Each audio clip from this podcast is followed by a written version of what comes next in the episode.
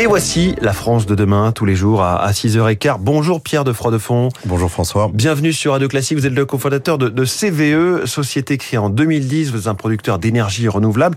Comment est née l'entreprise au démarrage? Alors, quand nous avons euh, créé l'entreprise il, y a, il y a presque 15 ans maintenant avec mes deux associés, euh, ça s'est fait sur euh, la base d'une conviction. On avait la conviction que l'énergie de demain, elle serait renouvelable, elle serait produite de façon décentralisée, c'est-à-dire euh, au cœur des territoires. Et enfin, elle serait consommée à travers des contrats de, de circuits courts, de type autoconsommation ou contrat de vente directe. Hum. Et donc, vous construisez des centrales solaires, hydroélectriques et des unités de méthanisation. Vous êtes présent sur euh, quasiment tous les types d'énergie renouvelable. Oui, c'est ça. Alors notre métier chez CVE, c'est effectivement de produire de l'énergie renouvelable, à la fois du gaz vert et de l'électricité verte, principalement d'origine photovoltaïque. Gaz vert, c'est du biométhane. Et on fait ça pour accompagner nos clients qui peuvent être des entreprises, euh, petites ou grandes, des industriels, ou encore des collectivités. Je pense à une, une grande métropole, euh, une, une, commune rurale ou une région, ou enfin le, le, monde agricole. Donc pour les accompagner dans la décarbonation de leurs activités et de leurs usages. Donc c'est des projets qui émanent plutôt euh, du terrain? En quelque sorte C'est effectivement des projets qui sont vraiment ancrés dans les territoires. Donc on a, on a différents types de projets. Euh, pour vous prendre quelques exemples, récemment, on a travaillé avec Boiron, enfin on est en train de travailler avec les, laboratoires, Boiron, ouais, que, que, tout le monde connaît, pour euh, équiper le, le, siège de Boiron euh, d'ombrières de parking équipées de panneaux photovoltaïques. Donc ça va permettre de mettre 700 véhicules à l'abri des intempéries, de la pluie et du soleil, et de produire 15% de l'électricité euh, consommée par le siège de Boiron. Oui, justement, on entend beaucoup de projets comme ça d'entreprises qui s'équipent de, de, de, panneaux solaires, soit sur le parking, soit sur le toit des bâtiments. Euh, la, la grande distribution va avoir des contraintes là-dessus. Quel est le potentiel vraiment? Euh, Souvent, ça ne contribue qu'à 15 à 30 on va dire, de, de la consommation du site en question? Alors oui, ce qui est important, c'est de voir que ces solutions, elles apportent différents types de bénéfices. Donc il y a un bénéfice d'usage. Quand on couvre un parking, par exemple, euh, on permet de mettre les, les, voitures, les véhicules à l'abri du soleil, donc mmh. de réduire l'usage de la climatisation. Et puis elles produisent de l'électricité.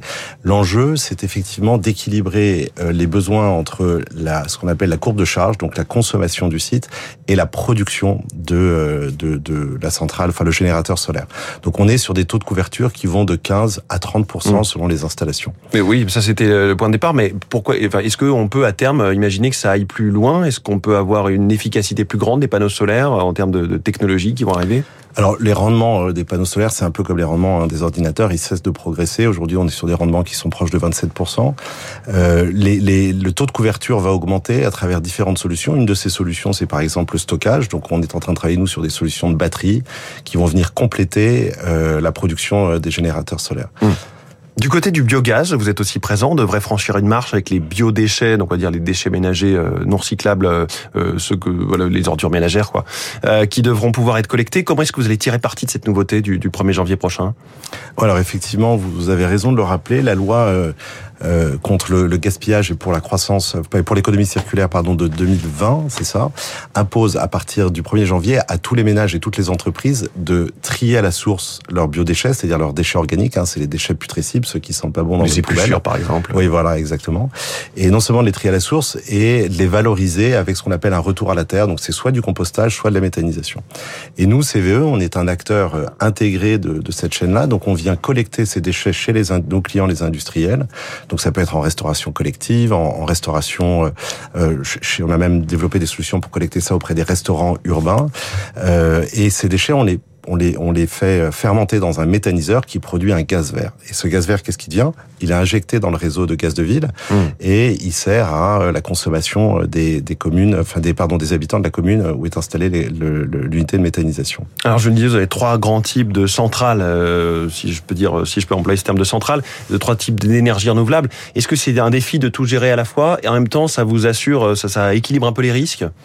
Oui, alors ça équilibre les risques. Alors, je, je vais, pour répondre à votre question, je vais revenir euh, sur les besoins de nos clients. En fait, quand on discute avec nos clients aujourd'hui et qu'on les questionne sur leurs besoins en matière d'énergie, ils disent tous la même chose. Un, ils ont besoin de réduire leurs factures. Deux, ils ont besoin de réduire leur exposition à la volatilité des prix et d'assurer finalement leur indépendance énergétique. Hein. C'est le grand défi du moment. Hein. Ouais, le grand défi du moment. Et c'est vrai pour le, les, les, clients et c'est vrai pour la France aussi.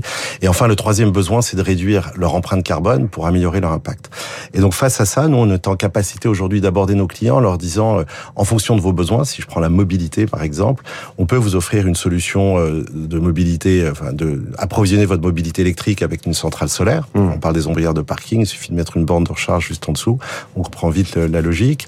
Soit on les, euh, on répond à leurs besoins à travers des solutions de production de biométhane qui peuvent être sur le site. Ou enfin notre troisième énergie, donc vous avez parlé d'hydro, c'est l'hydrogène puisqu'on se lance dans l'activité hydrogène et ça permettra demain d'adresser des besoins de mobilité lourde ou des mmh. besoins d'industrie. Vous êtes aussi présent dans l'hydroélectrique. Ça, ça m'a oui. Alors ça, ça m'a surpris parce que c'est vrai qu'on a l'impression que tout, tout, est bloqué en France. Il n'y a plus de nouveaux barrages. Oui. C'est des choses plus petites. Voilà. Alors, on était sur des actifs plus petits. On sort de l'activité hydroélectricité pour la pour la raison que vous venez d'évoquer.